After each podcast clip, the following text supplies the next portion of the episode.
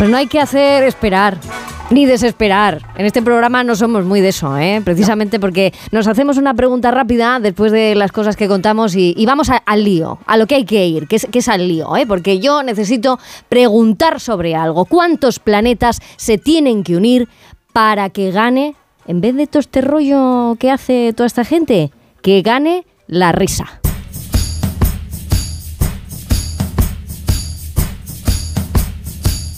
En esta hora brava otra cosa no, pero reírnos nos gusta. Nos gusta un rato, ¿verdad? Qué sano, oye, ¿eh? Rebajarle la seriedad, ¿no? Con Ángel Martín ya nos hemos tomado en serio, porque es lo que tenemos que hacer. Pero después ¿eh? también hay que vibrar en esa onda en la que pasamos de lo serio al humor.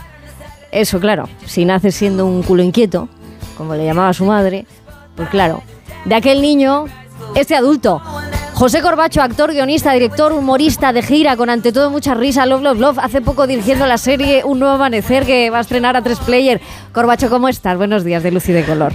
Buenos días, de luz y de color. No, son horas para cantar, pero bueno, siempre, siempre es bueno acordarse de Marisol. Pero me sigues el, el karaoke porque es verdad que la vida es tan tan tómbola que, que uno ya no sabe cómo hacer la ecuación para, para sacar la risa. ¿Y tú lo consigues?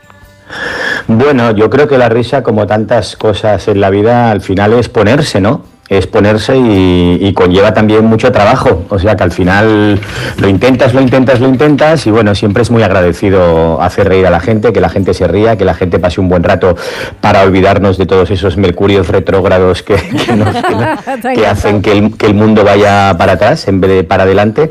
Y, no sé, al final hay días que lo consigues y hay días que no, ¿eh? que no todos los días son fiesta. Pero bueno, hay que seguir trabajando por la risa y para la risa. Sí, porque te dicen, no, ríete de ti mismo, ríete de ti mismo. Pues es que a veces uno no se encuentra la gracia, pero debe de hacerlo, ¿no? ¿Hay alguna disciplina que tú manejes o ejercites?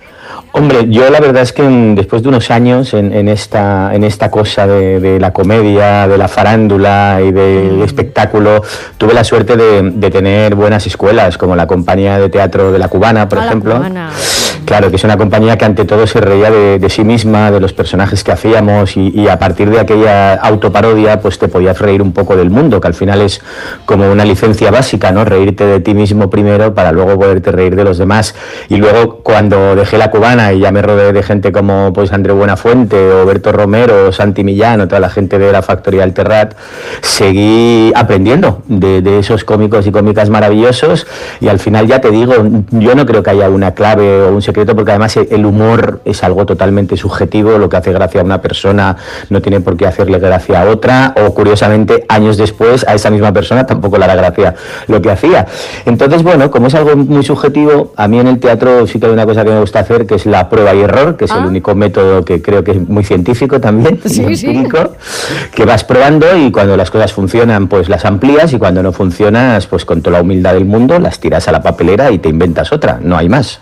Pero amigo Corbacho, vamos a ver, tú que estás en la hora brava, que te hemos metido en este lío de, la hora brava, ¿tú crees que eh, también eh, las personas generamos contextos, generamos puntos de vista? Por ejemplo este punto de vista, ¿no? que, es, que es un poco más desenfadado con, con, la vida, con lo que está pasando, con un domingo que, oye, uno puede estar escuchando la radio, al mismo tiempo sentirse acompañado y, ¿por qué no?, encontrarse contigo a través de las ondas y decir, oye, pues esto me puede cambiar el día. E, ¿Este punto de vista existe? ¿Se puede crear? Yo creo, bueno, yo es que mm, yo es que creo que no es que exista, es que es obligatorio, que si no existe lo tenemos que provocar.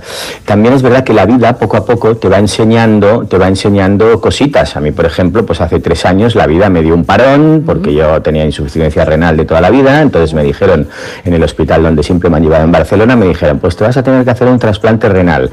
Y dije, pues vale, vamos para allá. Mi hermana me donó un riñón, entonces, pero todo es perfecto, todo es bien, la vida continúa y entonces viene esa famosa pregunta que te, que, te haces de decir, bueno, ¿y ahora qué? ¿Te ha cambiado? ¿Qué tal? Y en ese momento yo pensé, yo lo que tengo ganas es hacer reír a la gente y que al menos mi mundo de alrededor, que creo que en eso sí que todos podemos hacerlo, el, porque no podemos arreglar todos estos problemas que trae Mercurio retrógrado, mm. hay algunos que no están a nuestro alcance, pero sí que al final en tu entorno más cercano sí que creo que podemos crear esos contextos, ese buen tono, ese respeto, esa empatía, que es una palabra de la que se habla mucho, pero que al final no, no es otra cosa que pues hablar con una cierta educación, escuchar a la gente, eh, decirle a la gente si te necesita, pues que estás ahí, no sé, lo que siempre creo que fue.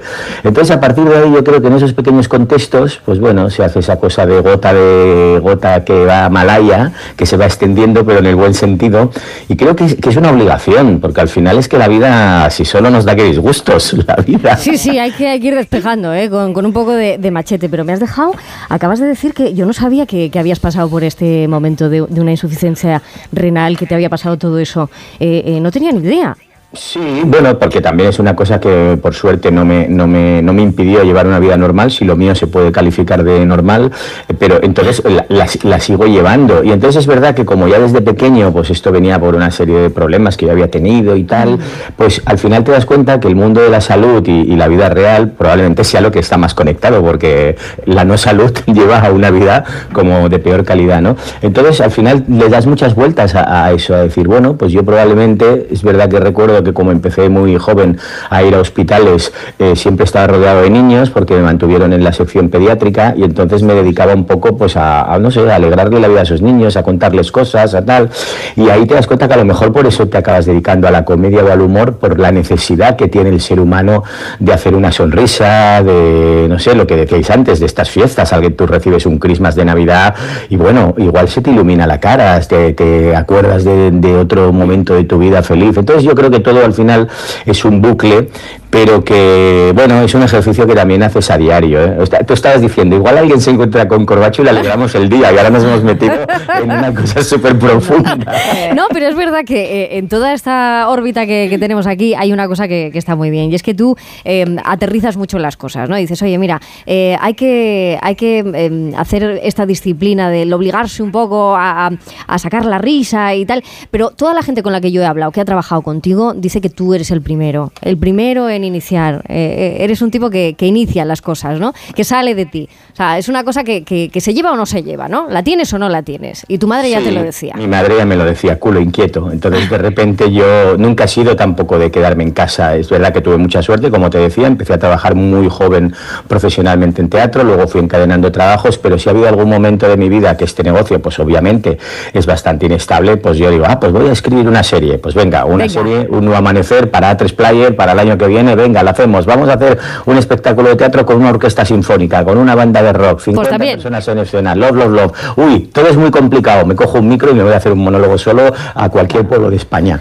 Ahí no hay ningún problema, porque sí, porque me gusta en ese sentido pues ser activo, ser proactivo y sobre todo al final también cuando trabajo en equipo eh, generar mm, buen ambiente y, y no olvidarnos de que esta profesión yo siempre la he entendido desde pequeño como un juego.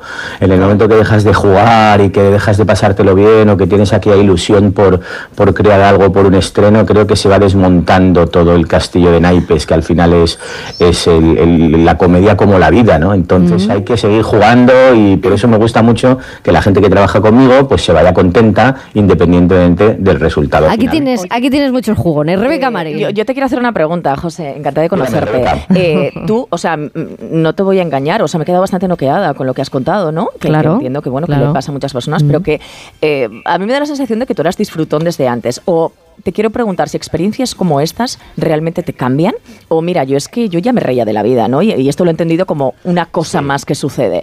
O dices, ostras, no, ¿eh? Este, esto me ha cambiado, ¿no? Y me ha hecho ver la, la historia de otra manera. No, no, absolutamente, porque siempre me decían a partir de esto, que pues que es una cosa un poquito más seria, te dicen, no, te ha cambiado y tal, digo, yo es que ya era un poco así de antes. Sí, ¿no? claro. Esto es como cuando la famosa frase de la pandemia saldremos mejores y yo lo primero que pensé, digo, bueno, igual saldrán mejores los que eran buenos. claro, claro. La, la, ecuación peores, funciona así. no saldrán mejores, saldrán un poquito menos peores, pero milagros tampoco, ¿no? Entonces, sí, sí, yo era disfrutón desde pequeño, es verdad que, que bueno, pues eso, me podía la pasión por las cosas, yo había ido, mi pasión de pequeño era futbolista hasta que luego la realidad me, me demostró que ni vaya, vaya, que no podías llevar esos cortes pero, insufribles, sí, sí, sí, ¿no? Claro, pero yo iba a jugar a fútbol con fiebre, enfermo, mi madre me venía a buscar al campo, el entrenador diciendo, ah, pues yo lo veo bien. Entonces sí, sí, era entrega, pasión y ya era disfrutón y siempre, siempre me ha agarrado un poco a esos pequeños placeres de la vida que creo que están y digo, pero ¿por qué tienen que ser pequeños los placeres de la vida? Ah, ¿por qué? Hagámoslo grandes, hagamos los grandes. Pues uno de esos placeres es escucharte, poder disfrutarte. José Corbacho hasta ahora en La Hora Brava, en Por fin los lunes, aquí en la sintonía de Onda Cero. Ante todo, mucha risa. Vamos a estar muy pendientes de todo lo que sigues haciendo y te mando un abrazo muy ondulado de parte de todos los oyentes. Muchas gracias. Y pensar que después de Mercurio retrógrado vendrá Júpiter superpositivo y todo irá Y un nuevo amanecer. Corbacho, cuídate. sobre todo un nuevo amanecer. Recuerden ese título. Un beso. Un beso, fortísimo. Son las 11 y 38, ahora menos en Canarias. Un respirito, algo de arte, cuando por fin sea lunes y ya habremos llegado al mediodía. Por fin no es lunes. Esta Navidad